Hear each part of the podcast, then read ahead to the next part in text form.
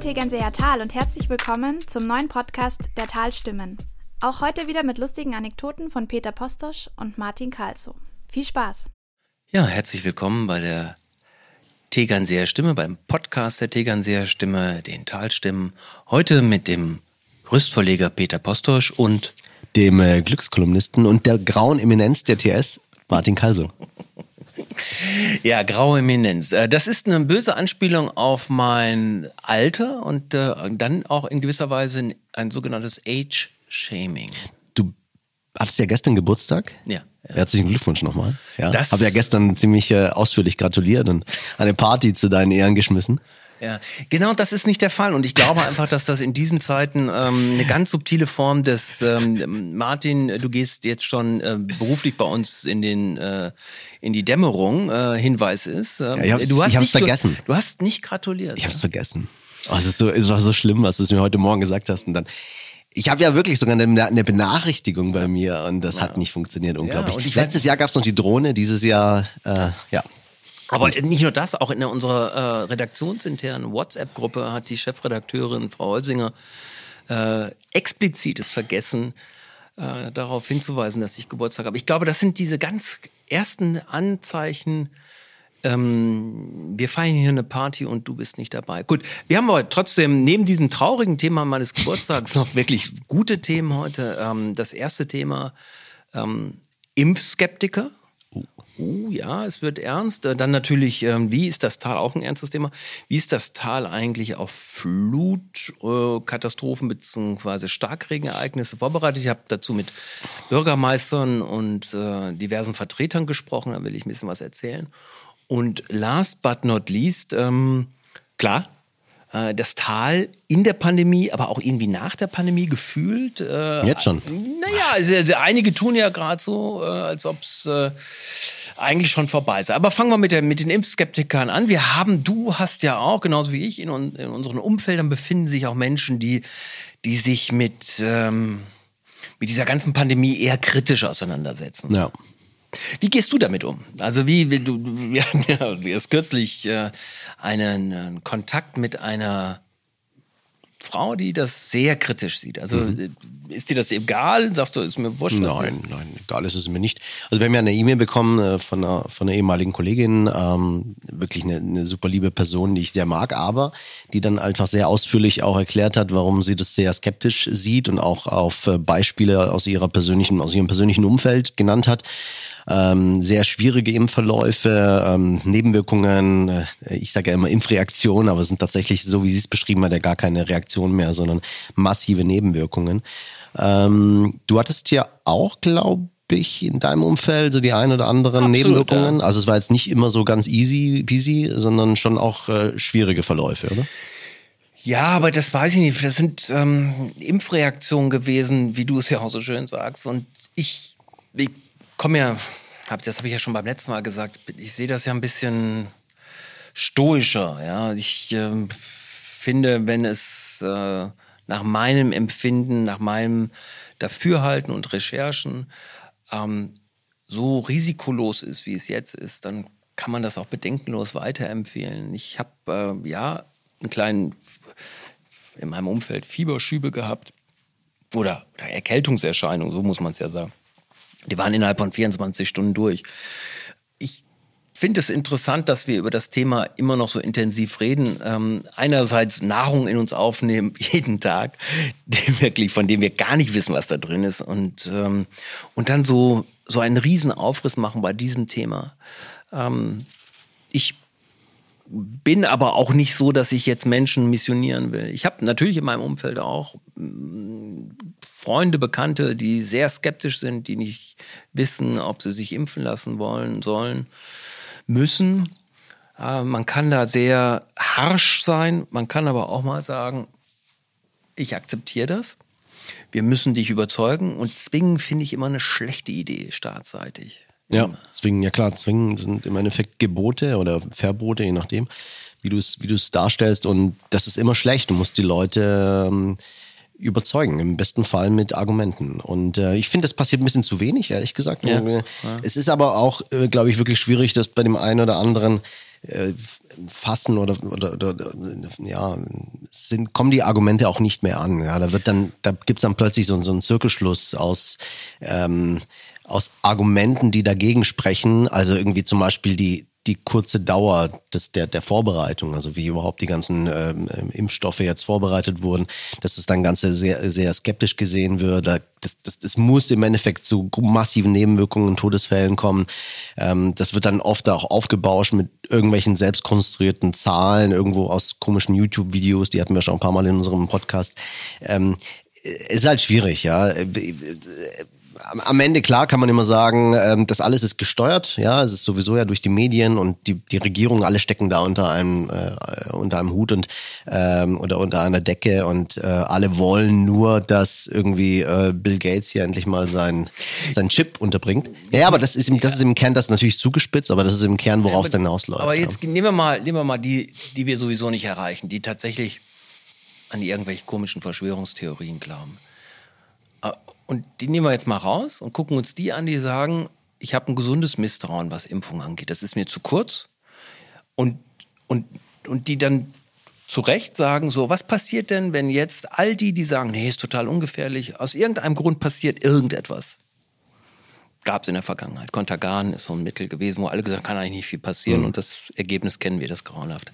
Ich, das Äpfel und Birnen vergleichen, das weiß ich auch, medizinisch oder äh, auch pharmakologisch eine, nicht vergleichbar. Aber nehmen wir das mal an, es entsteht etwas und hinterher sagt man, ja, das konnten wir nicht wissen. Aber der Schaden ist dann in der Welt. Und dass Menschen da vorsichtig sind äh, in einer Welt, wo die Industrie, die das herstellt, keinen guten Leumund hat. Also die Pharmaindustrie gehört, glaube ich, neben Rüstungsindustrie zu den umstrittensten, neben Chemie vielleicht noch, umstrittensten äh, Branchen, die es gibt. Und das hat auch seinen Grund. Also, ja, aber, aber genau, aber das ist ein guter Punkt. Worin hat es seinen Grund? In, in, der fehlenden Transparenz. Die ja. Menschen können es nicht einschätzen, teilweise auch intellektuell nicht einschätzen. Ah, das finde ich ein bisschen. Äh, ja, aber teilweise auch nicht, weil es vollkommen intransparent auch abläuft. Auch die ganzen Genehmigungsverfahren, die ganzen Prozesse und so weiter. Ja, also man hat ja fast keinen Einblick drauf und es gibt eine extrem starke Lobby. Ähm, das ist, glaube ich, ein Punkt. Und, und, wenn, wenn, es wird ja immer von Big Pharma dann gesprochen, also so als Schlagwort. Ich würde mir wünschen, wenn die Diskussion ein wenig äh, sich entkrampft und weniger, weniger ähm, grabenkämpferisch wäre. Ähm, ich, ich höre Menschen zu, die sagen, ich will erstmal abwarten. Das ist ja der, der Kern. Ja? Es gibt ja Leute, die sagen, ich gucke es mir erstmal an äh, wie das wirkt. Jetzt könnte man natürlich sagen, es ist total asozial, ja. Du lässt irgendwie ähm, deine Umgebung erstmal so das Versuchskaninchen spielen und wenn du denkst, irgendwie das ist sauber, dann lässt du dir auch eine Spritze geben. Und das kann man so argumentieren, man kann aber auch sagen, ja, das muss auch eine Gesellschaft in gewisser Weise aushalten, dass Menschen nicht bereit sind, sofort Hurra zu schreien, wenn jemand sagt, nee, das ist ungefährlich. Worauf ich hinaus will, ist, ähm, dass wir in diesen hysterischen Zeiten immer mal einen Schritt zurückgehen, das gilt auch für mich ganz selbstkritisch, und erstmal zuhören und erstmal akzeptieren und sagen, okay, du bist auf Augenhöhe. Wir reden nicht über den Spinner mit dem Bill Gates hm. Chip. Wir reden auch nicht über irgendwelche Querdenker oder über hasserfüllte Menschen. Aber ich kann ganz viele Bewegungen, die es derzeit gibt, neben dieser Impfbewegung, ähm, verstehen, ihnen das Recht eingestehen, erstmal ihre Argumente zu bringen. Und dann kann man ja auch mal sehen, ob die Argumente vielleicht durchaus valide sind. Ich nehme mal ein anderes Beispiel, um gegen Impfen ähm, das dagegen zu halten. Klima. Ja, du hast heute äh, eine veröffentlichte Meinung zum Thema Klimawandel und Klimakrise und Klimakatastrophe, die in ihren Extremformen nahezu hysterisch ist. Also wenn du den, den Aussagen zum Beispiel von Herrn Habeck erst kürzlich letzte Woche im Fernsehen glaubst, denkst du eigentlich, in den nächsten fünf Jahren geht die Welt unter. Und wenn die Ereignisse, die Wetterereignisse der letzten Monate auf dich wirken und du das übersetzt als Zeichen des Klimawandels, dann kriegst du Angst. So, und ich glaube, dass das Letzte, das Letzte, was wir brauchen bei der Bewältigung von Krisen, Angst ist. Ja, aber was wir bei Bewältigung von Krisen auch benötigen, ist ein, äh, ein, ein Zutrauen in die Wissenschaft, ein Zutrauen auch in langfristige Perspektiven und Aussagen.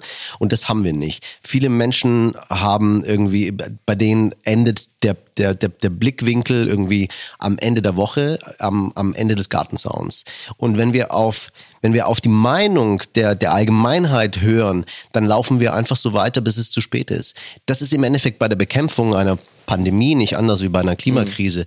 Und das ist das, was mich ein bisschen stört, dass wir mit teilweise, und da spreche ich auch von uns beiden, mit unserem sehr begrenzten Horizont irgendwie hier über Themen sprechen äh, und auch, auch, auch Wissenschaft in Frage stellen, die sich siehe Klimakrise, schon vor fast 50 Jahren. Club of Rome, ich weiß nicht, ob dir das was mhm. sagt, aber es damals in den 70er, 80er war es ein großes Thema. Vieles von dem wurde ja damals schon vorweggenommen. Also ich finde, ähm, und, da, und, und lange Jahrzehnte hat man gesagt, ja mal jetzt nicht übertreiben, wird nicht so schlimm kommen und so weiter. Jetzt sind wir vielleicht irgendwie zwei vor zwölf, aber spüren oder denken, wissen wir als normale Bürger, wann es jetzt irgendwie zwölf schlägt und wann es fünf nach zwölf ist? Wissen wir das? Nein. So, das heißt, wir müssen ja, auf irgendjemand, auf irgendwas vertrauen, auf irgendeine Instanz. Ja, aber das Problem an Wissenschaft, Wissenschaft hat, ist auch Moden unterzogen, unterworfen. Und der Klima ist jetzt gerade äh, gerade sehr angesagt, auch aufgrund der Wetterereignisse. Ähm, vor einigen Jahren war es noch die soziale Ungerechtigkeit, äh, davor war es Migration. Auch bei Migration, sehr schön zu erkennen, da gab es da gab es kaum Grautöne. Und das ist das, was mir fehlt. Mir mhm. fehlt der Blick auf Grautöne. Denn ähm, wenn ich wenn ich bei der Pandemie sage, wir müssen 90 Prozent durchimpfen, egal wie kostet es, was es wolle, nur dann sind wir sicher. Ähm, dann nimmst du, das kannst du machen, aber dann musst du sagen, und wir werden es immer mit Überzeugung machen. So am die, die, das, diese Impfpflicht durch die Hintertür, die da ja immer rumspielt, ja, dann können sie nicht fliegen und dann können sie das nicht machen und das nicht machen. Da klingt ja immer so ein Stück weit auch Häme mit. Nach dem Motto, ähm, ich, okay, wir können es euch nicht äh, aufs Auge drücken, aber wir zwingen euch dazu. Ich will damit nur sagen, ich möchte eine liberale Gesellschaft haben, die möglichst frei ist von staatlichen und missionarischen Gedankengut. Nach dem Motto, das ist gut für dich, mach das mal. Ja. Weil das, was, da steckt ja auch dahinter nach dem Motto, ihr wisst nicht, was gut ist, das wissen ein paar Wissenschaftler, aber ihr wisst nicht, was gut ist. Deswegen haben wir jetzt mal ein paar Experten, die wissen, was gut ist. Naja gut, aber bei einer Pandemie gibt es vielleicht schon auch einen Konsens. Im Übrigen äh, endet er ja nicht am Ende des, der Grenze äh, oder bei der Grenze, sondern ist ja äh, fast schon auch global gesehen mit Unschärfen, klar, jeder, jedes ja, Land. In jedem Land gibt es einen gehörigen Anteil ja, von Leuten. Und jetzt reden wir nicht von irgendwelchen kaputten Evangelikalen im Mittleren Westen, die sagen, ich finde diese Impfpflicht ähm, kritisch. Und das ist meiner Meinung nach, wir regen uns darüber so auf. Aber an sich ist das ja quasi das, was uns unterscheidet von, von totalitären Systemen wie in China oder Russland. Ja, ja, absolut. Und das ist ja auch der Kern. Der Kern einer liberalen Gesellschaft, die du ja angesprochen hast. Der wichtigste Wert vielleicht ist Freiheit. Aus meiner Sicht endet aber die Freiheit genau an dem Punkt, an dem du anderen Menschen etwas aufoktroyierst. Und jetzt könnte man das sehen als Argument gegen die Impfpflicht oder gegen die Impfpflicht hin durch die Hintertür. Man könnte es aber auch sehen als Argument dafür, dass die Menschen nicht entscheiden dürfen, ob sie andere ähm, anstecken oder gefährden. Und es gibt irgendwann eine Grenze, aus meiner Sicht, eine Grenze, wo dann auch Solidarität kippt.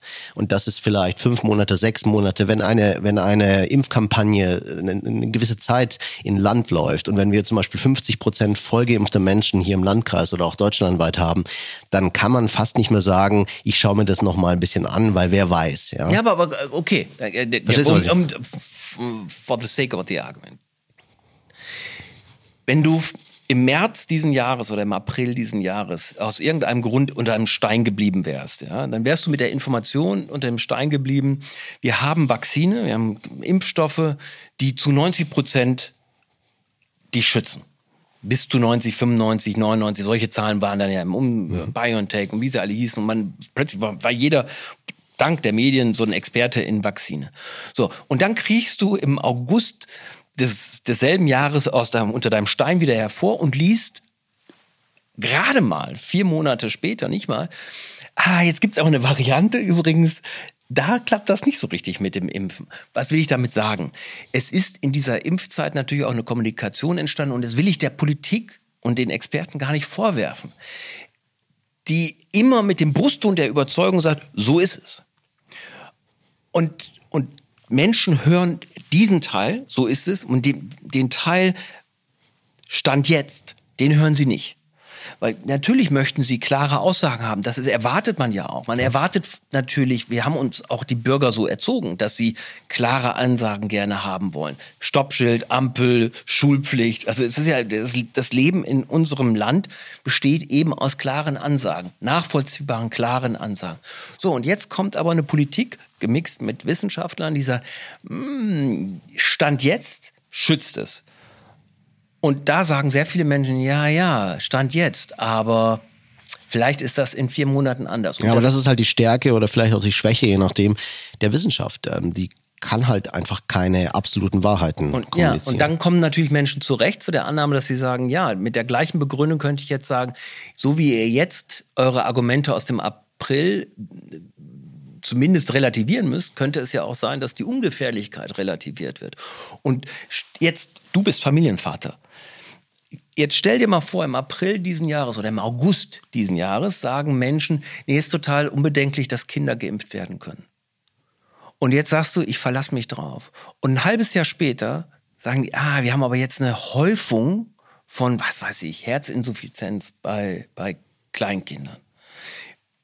6 Prozent, 7 Prozent, 10 Prozent, I don't know. Irgend so mhm. eine Zahl, wo du sagst, Mist, hätte ich das vorher gewusst, wäre ich vorsichtiger gewesen. Ja, aber nicht umsonst gibt es ja auch aktuell bis jetzt von der STIKO halt keine Empfehlung für Kinder ja. und schon gar nicht für Kleinkinder, weil es da einfach zu wenig Zahlen auch gibt. Und die gibt es aber halt bei Erwachsenen schon. Und deswegen kann man irgendwann auch sagen, pff, okay, ich habe echt viele Risiken im Leben, äh, aber dieses Risiko äh, kann ich, glaube ich, getrost eingehen. Also, Würdest du deine Kinder bin. impfen lassen, wenn die STIKO es empfiehlt?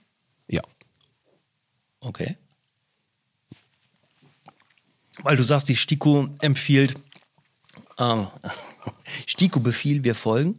Naja, befiehlt nicht, aber empfiehlt äh, auf Basis, so wie ich das auch in den letzten Monaten mitbekommen habe, auf, auf einer sehr validen Basis. Mhm. Ähm, und es gibt ja irgendwo auch einen Punkt, an dem ich Vertrauen haben muss. Und ich weiß, es ist ein wichtiges Thema, das würde ich jetzt auch nicht so, so lapidar eingehen ähm, und, und, und komplett sofort unterschreiben. Aber ich würde mich tatsächlich zum Beispiel mit dem Thema würde ich mich dann etwas auseinander, mehr auseinandersetzen. Ich glaube, es äh, kann, können auch meine Kinder von mir erwarten. Aber ja, im Zweifel würde ich, ähm, würde ich, den, würde ich dem vertrauen, was da passiert. Absolut. Aber genau das ist der Kern. Also der Kern ist Vertrauen. Und jetzt nehmen wir mal die, den ganzen Zinnober weg. Die Frage ist, wie Vertrauen verloren gegangen ist in den letzten Jahren in die Politik. In Amerika zum Beispiel kann man das sehr, sehr äh, über die großen Zeitläufe sehr gut nachvollziehen. Es gab etwa bis zu Kennedy bei den Amerikanern basiert auch und, und unterlegt auch mit, mit Umfragen ein unglaubliches Vertrauen in die Regierung. Die, die, die Maßnahmen der Regierung wurden anerkannt, wurden auch umgesetzt und übrigens auch bei Pandemien. Also Polio beispielsweise wurde relativ schnell in Amerika durchgesetzt, obwohl es massive Impf ich, in Anführungsstrichen Unfälle, also auch, auch schlechtes Vakzin gegeben hat, was zu Todesfällen geführt hat. Und trotzdem wurde es durch, weil man der Regierung vertraut hat. Ja, und weil man es halt gesehen hat. Ja, weil aber man, man hat, hat damals passiert. gab es ein Grundvertrauen. Das hat sich nach Watergate, nach dem Vietnamkrieg, das war der Turning Point in Amerika, mhm. total geändert. Da hat man gemerkt, die lügen uns auch an. Mhm. In Deutschland sehe ich ein schwindendes Vertrauen. Sicher auch geboostet durch die Medien, sicher auch geboostet durch, durch Demonstrationen. Ähm, Deutschland war lange Zeit das Land, von dem man sagte, es wird nie eine Revolution geben, weil das, das Betreten des Rasens äh, verboten ist. Das ist ja nicht so ganz falsch. Aber äh, was ich für mich bemerke nach dieser Pandemie und auch noch stehend in der Pandemie, ist, dass wir eigentlich relativ glimpflich auch angesichts eines Grundvertrauens in die Politik oder vielleicht auch einer Trägheit der Bevölkerung, weiß ich nicht, aber der Grundvertrauen relativ gut weit gekommen sind. Mit einer Ausnahme. Und das finde ich so bemerkenswert. wir haben ja Familienvater gerade angesprochen. Das ist der Bildungssektor. alles, was mit Schulen und Kita und aber vor allen Dingen Schulen zu tun hat, ist so unglaublich vernachlässigt worden. Und das finde ich so interessant in unserer Gesellschaft, dass wir ratzifatzi in Altenheimen waren, Senioren durchgeführt, Risikogruppen durchgeimpft haben, alles getan haben, damit die Alten geschützt werden. Ja, dafür haben wir, haben wir alles getan, in einer Mordsgeschwindigkeit. Und ich, meine Betrachtung, wenn ich sehe, wie man mit Schulen und mit der mit mit Luftfiltern und und und und und, und Schulpflicht, nach meinem Dafürhalten ist es immer noch ein Chaos, was eigentlich nach den Ferien in den Schulen passieren soll. Immer noch. Und das finde ich interessant. Und das parteiübergreifend übrigens in allen Bundesländern ist, was Bildung angeht, was, was Bildung in der und nach der Pandemie angeht, ein einziges Arbeiten am Vertrauensverlust. Ja, absolut. Ja, vielleicht liegt es halt auch daran, weil die, weil die, weil die Kinder nie irgendwie die wirkliche Risikogruppe waren, nie wirklich gefährdet waren und die Älteren halt doch schon. Und man wollte, man wollte halt die Anzahl der Todesfälle reduzieren oder klein halten. Was im Endeffekt ja auch, auch gelungen ist, wenn man ehrlich ist. Also ich finde schon, also ich grundsätzlich, ich meine, wir haben, wir streiten da ja immer wieder, auch jetzt weniger im Podcast, sondern auch irgendwie privat, ähm, dass, dass du ja sagst, also da ist ja ganz, ganz viel einfach schiefgelaufen äh, und, und ganz viel auch, auch äh, haben wir versagt. Aber ich, ich habe ja da ein bisschen eine andere Meinung. Ich glaube, dass wir sehr, sehr viel richtig gemacht haben. Bin ich ja immer doch der Überzeugung. Und äh, auch bei der Impfkampagne im Übrigen ein schönes Beispiel. Ähm, am Anfang sehr langsam gewesen, ähm, teilweise zum Beispiel auf die Notzulassung äh, verzichtet, aufgrund des Vertrauens. Mhm. Weil wenn du einfach jetzt gesagt hättest, naja, wir haben da so ein äh, Medikament und das hat eine Notfallzulassung, dann würden ja noch mehr Leute sagen, oh Gott, oh Gott, Notfall, es ist aber kein Notfall, ich will mhm. kein Notfall sein. Mhm. Also lasse ich mal lieber die Finger davon, bis es eine echte Zulassung geben wird. Also so, das halt, es sind alles super schwierige Themen. Und ich, ich persönlich finde, dass man schon auch vertrauen kann. Auch in die Institutionen, in die Systeme und auch in die Prozesse. Ja, jetzt kommen wir, und das möchte ich jetzt runterbrechen. Also ich glaube, dass bei der Bundespolitik und bei der, bei der Landespolitik das sehr schwer fällt, wenn du einen Vizeministerpräsidenten hast, der sagt, ich lasse mich nicht impfen und so und, und, und so. Und du siehst dem an, der macht das nicht aus privaten Gründen, sondern um Wählerstimmen irgendwie zu bekommen. Ei, ei, ei. Das ja. ist aber jetzt eine These. Nein, nein, das ist, äh, das ist so aber plump, es funktioniert. So plump, ja, es ist, es funktioniert, ja, es ist schon eklig. Also ja. ich muss sagen, wenn du heute bei den Freien Wählern bist, dann musst du dich für diesen Vorsitzenden massiv schämen. Also es ist so ein, so ein richtig so, ah eklig. Aber das müssen wir nicht diskutieren. Interessant finde ich hier vor Ort, ähm, tatsächlich hat das Landratsamt, äh, das muss man wirklich sagen, wird mal auch in der Kommunikation, wirklich in der Pandemie Gutes geleistet. Sie haben, auch die Gemeinden haben gerungen, haben sehr viel improvisiert, auch hier im Tal, das muss man sagen. Das ist eine, eine faszinierende Art gewesen, wie sie immer wieder auf neue Situationen, Stichwort Hybridsitzungen, Stichwort wo impfen wir, Stichwort wie gehen wir mit den Schulen um, das haben sie wirklich, haben die Verantwortungsträger, die Funktionsträger, ob Bürgermeister, Gemeinderäte, jetzt mal mit der Ausnahme von Gemund, ähm, haben sie wirklich uns gut durchgebracht. Und ich glaube, da gibt es keinen großen Vorwurf zu machen. Und selbst die Gemunder Gemeinderatssitzung ist am Ende eher so königlich bayerisches Amtsgerichtniveau. Es ist dämlich, es ist von dämlichen Leuten dämlich kommuniziert worden, aber Wasser über die Brücke. Ich finde, dass äh, das zum Beispiel, wenn ich erlebe, wie jetzt so eine mobile Impfnummer durchs Tal geht, bemerkenswert, wirklich bemerkenswert. Ich fühle mich wirklich ganz gut aufgehoben, was das angeht. Tolle aber, aber es sind es sind am Ende die die Menschen, die den Unterschied ja. machen. Also die Leute, und du weißt, welche ich da anspreche, welche ich meine, die da in der, in der verantwortungsvollen Position sind, vielleicht nicht in der obersten Ebene, aber so eine drunter, sind einfach sehr pragmatisch, sehr unaufgeregt, sehr professionell. Und jetzt, und schöne Überleitung zum zweiten Thema unseres Podcasts heute. Ach Gott, das geht ja, als ob wir es eingeübt hätten. Äh, Hochwasser, Streckstrich, äh, Starkregen. Wir Was? haben, ich habe es nicht verstanden. Was war? Starkregen, Starkregen, Starkregen, Starkregen.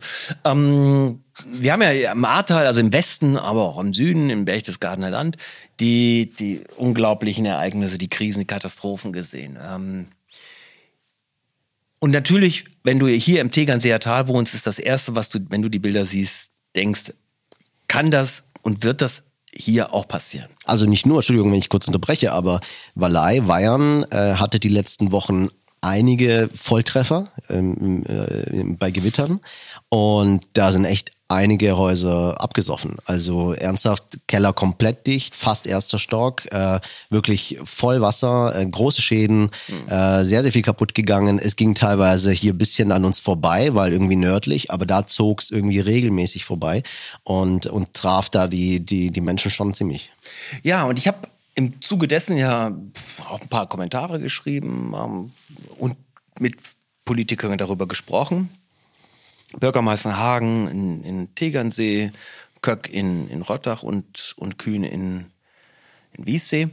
Und auffällig ist eins, alle wissen das, dass wir vulnerabel sind, dass wir verletzlich sind hier, weil wir, ähm, weil wir Gemeinden haben, die zum Beispiel wie Tegernsee am Hang liegen und wenn uns so eine Wetterlage trifft, dann trifft das so eine Gemeinde wie Tegernsee brutal. Also die hat einfach ganz viele verwundbare Stellen. Die haben Hänge, die haben 17 kleine Bäche, die haben, äh, sind sehr nah am See. Wenn der Spiegel steigt, sind die, saufen die relativ schnell ab. Und vor allen Dingen die Fluchtwege saufen relativ schnell ab. Das haben sie beim letzten Hochwasser 2013 auch erlebt. Die haben Hänge, die nicht unbedingt super sicher sind, wenn so eine Wetterlage kommt.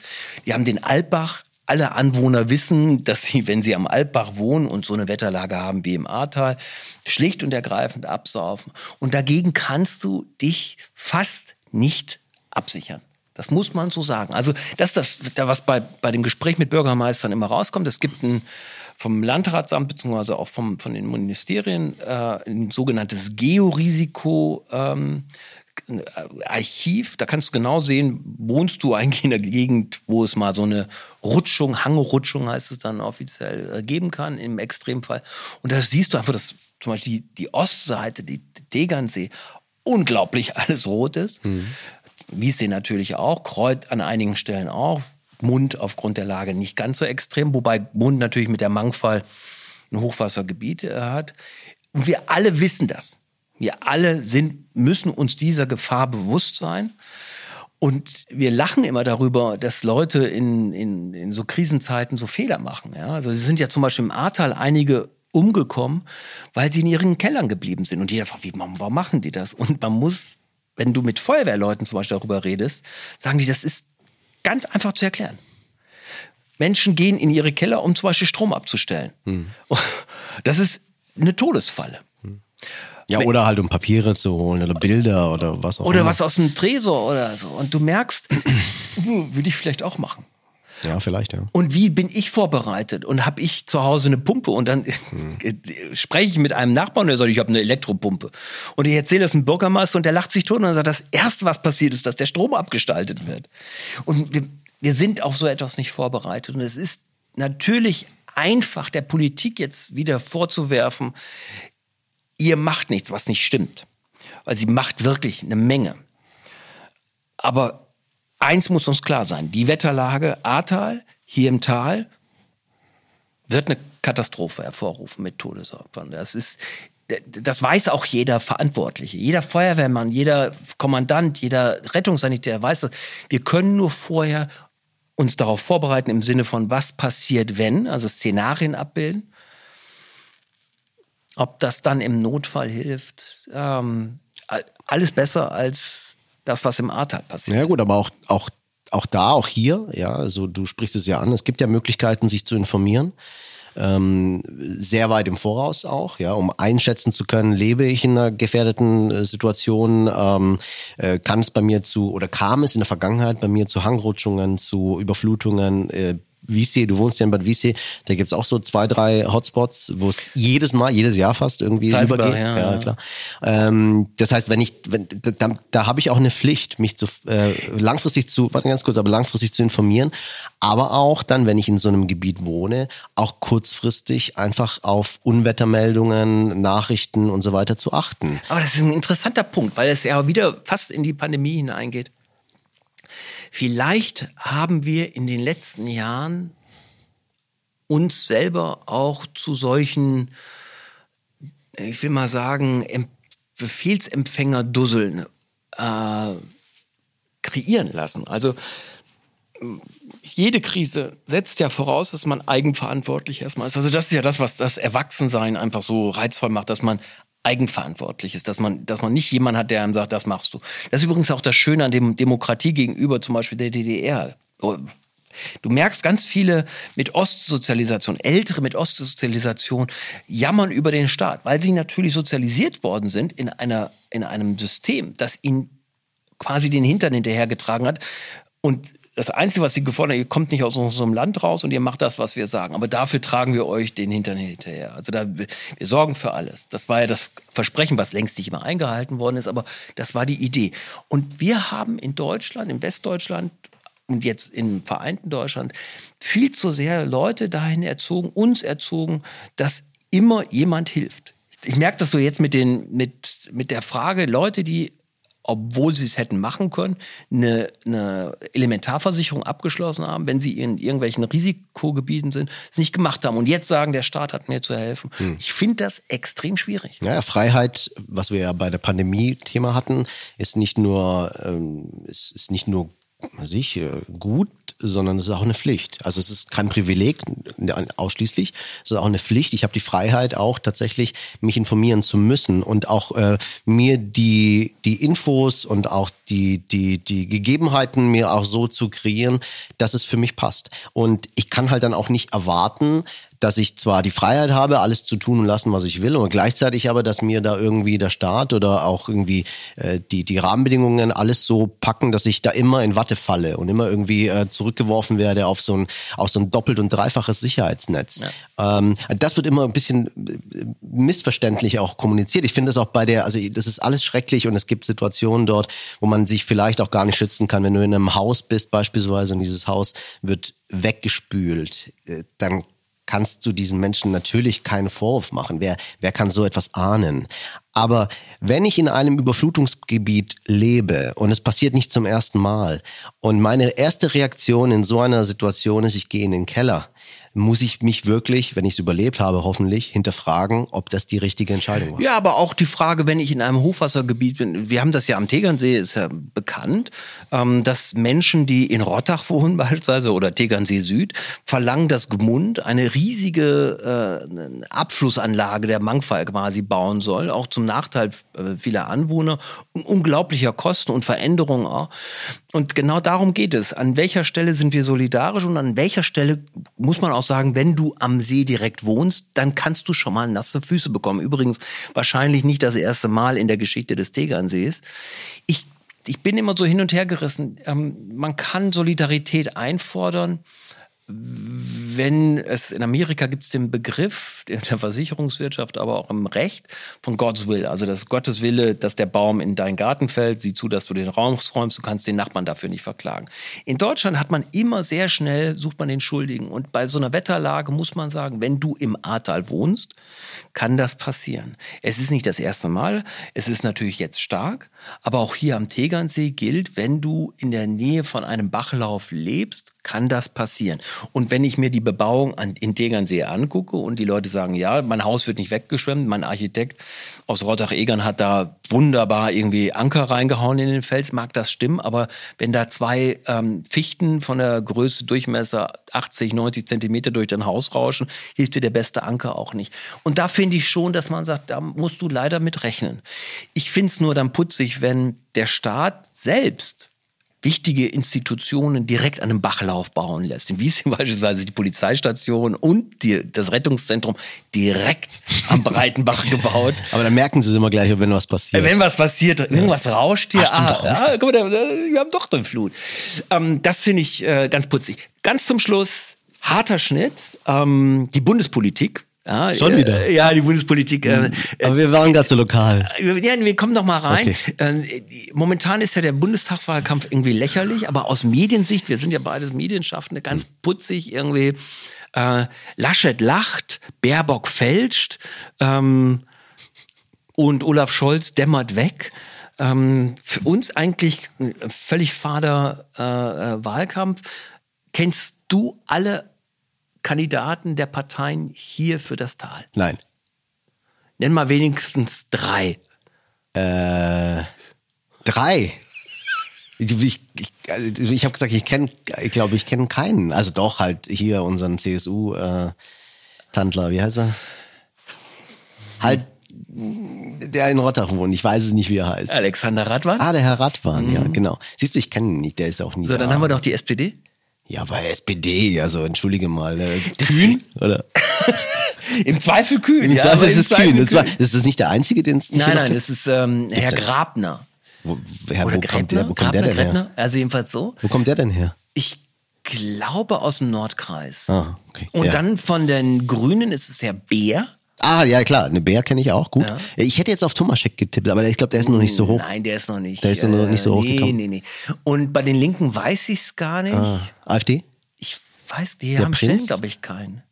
Ist der Prinz noch da? Nein, oder? der ist schon längst raus. Nee. Und das ist genau der entscheidende Punkt. Also wir haben, äh, wir haben Anfang August und irgendwie in, in acht Wochen, lummelig, sieben Wochen, Nein, sechs- sie- äh, sechs, sechs- sieben Wochen sechs, wird sieben gewählt und wir wissen einfach nicht, wer unsere, oh gut, das wird jetzt mit den Wahlplakaten sich sicher ändern, aber wir wissen auch nicht wirklich, Stimmt. wofür die Hättest du stehen. mich in zwei Wochen gefragt, wobei dann wüsste ich es auch nicht, dann bin ich hier im Urlaub. Also, Ja, ja. aber, wahrscheinlich. aber es ist schon wirklich schade. Der Wahlkampf ähm, ist völlig unsachlich. Äh, äh, Ich finde ihn bisher sehr ähm, so, so, so klamaukig. Also ob, mir ist es völlig wurscht, ob Frau Baerbock irgendwie den Lebenslauf pimmt oder Herr Laschet lacht in, hinter der Kamera. Und es läuft ja aktuell wirklich auf Scholz-Omat hinaus. Also es gibt's ja gar nicht, dass irgendwie Olaf Scholz vielleicht tatsächlich äh, der nächste Kanzler wird, oder? Stell dir das mal vor. Ja, ich glaube nicht, aber ich, ähm, ich Ja, äh, okay, wer dann? Also, Das also ist schon eine irre? Konstellation. Also für die Grünen eine völlig irre Situation. Also ich ich habe selten, man denkt irgendwie,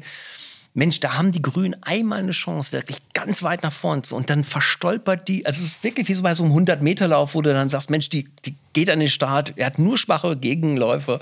Und dann fängt er an zu humpeln. Die Oh, ersten nee. zwei scheiden aus. Das Also, es wirklich ist- läuft so alles glaub- auf ja. dich zu und dann. Aber ähm, wir werden natürlich, ähm, wenn du wieder aus dem Urlaub da bist, natürlich über die Bundestagswahl reden müssen. Mhm. Äh, eine Wahlempfehlung. Die New York Times macht ja immer die Wahlempfehlung und da wir auf Augenhöhe mit der New York Times sind, Klar. Machen wir natürlich auch eine Wahlempfehlung. Ähm, äh, Für wen? Genau, das ist der Punkt. Okay. Für wen, ja. Gut. Aber, wählen ist trotzdem wichtig. Ja, ja, ja, ja. Insofern, ähm, äh, vielleicht, vielleicht überlegen wir uns, wäre eine gute überlegen. Idee, ob wir nicht alle Kandidaten mal in einen Podcast bringen. Ich sehe schon, dein, deine Begeisterung ist überschaubar. Super. Super. Ganz kurz, äh, du wolltest mich noch auf das Schwimmen mit Robert Kühn ansprechen. Wollte ich. Ja. Aber wir haben sie alle mitgekriegt. Auf Instagram. Ah, auf Instagram, ja. Facebook ich bin, ich bin mitgeschwommen. ja. Du, Ich muss sagen, du hattest ja ziemlich viel, äh, ziemlich viel auf die Fresse bekommen, wenn ich das so sagen Ja, darf, für, ja. für diese Nummer. Ja. Weil irgendwie die Leute gesagt haben, Martin, jetzt drehst du komplett durch. Ja. Irgendwie, wo ist deine Distanz geblieben?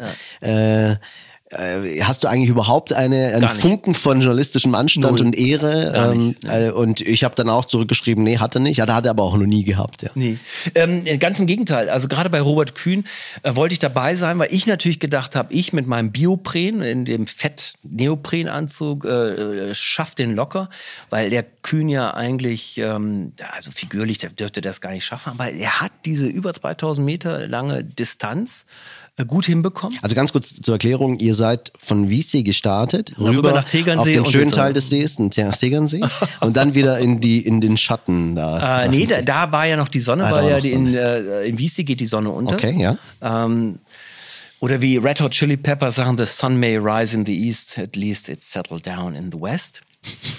äh, in, in, on the West Bank. Äh, und äh, ja, es war von der Wasserwacht. Und die Wasserwacht ähm, extrem gut ausgestattet, tolle Leute dabei, aber mit einem Baustadel, der wirklich baufällig ist, braucht dringend Spenden. Und da wir ja den einen oder anderen Gutverdiener im Tal haben, nochmal an dieser Stelle bitte spendet für äh, den Neubau des, ähm, des äh, Baustadel.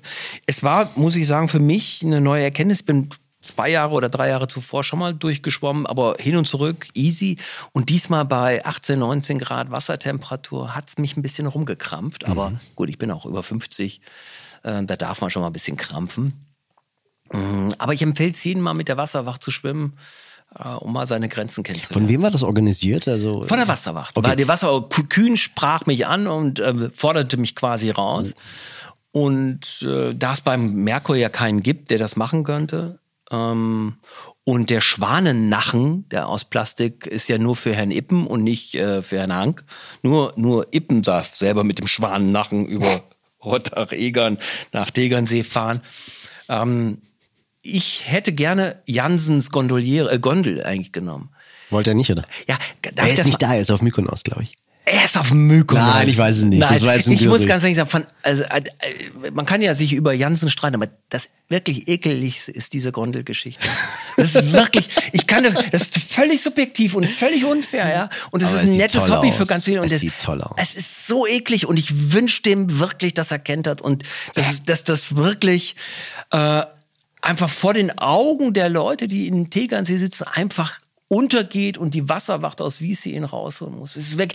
Ich, ich kann gar nicht sagen, warum es mich so anekelt. Okay, aber du hättest gern gewollt, dass er mitgefahren wäre und äh, dich gerettet, weil du hast es ja nicht ganz geschafft, oder? Ich habe es nicht geschafft. Ich musste zwischenzeitlich, nee, ich musste aus journalistischen Gründen aus dem Wasser raus, damit ich vom Boot das Interview mit Herrn Kühn führen kann. und dann bist du wieder eingestiegen. Dann bin ich wieder eingestiegen und äh, die letzten 700, 800 Meter geschwommen. Noch ganz kurz, äh, wir werden arbeiten daran, das mit anderen äh, Menschen am See auch zu machen. Mhm.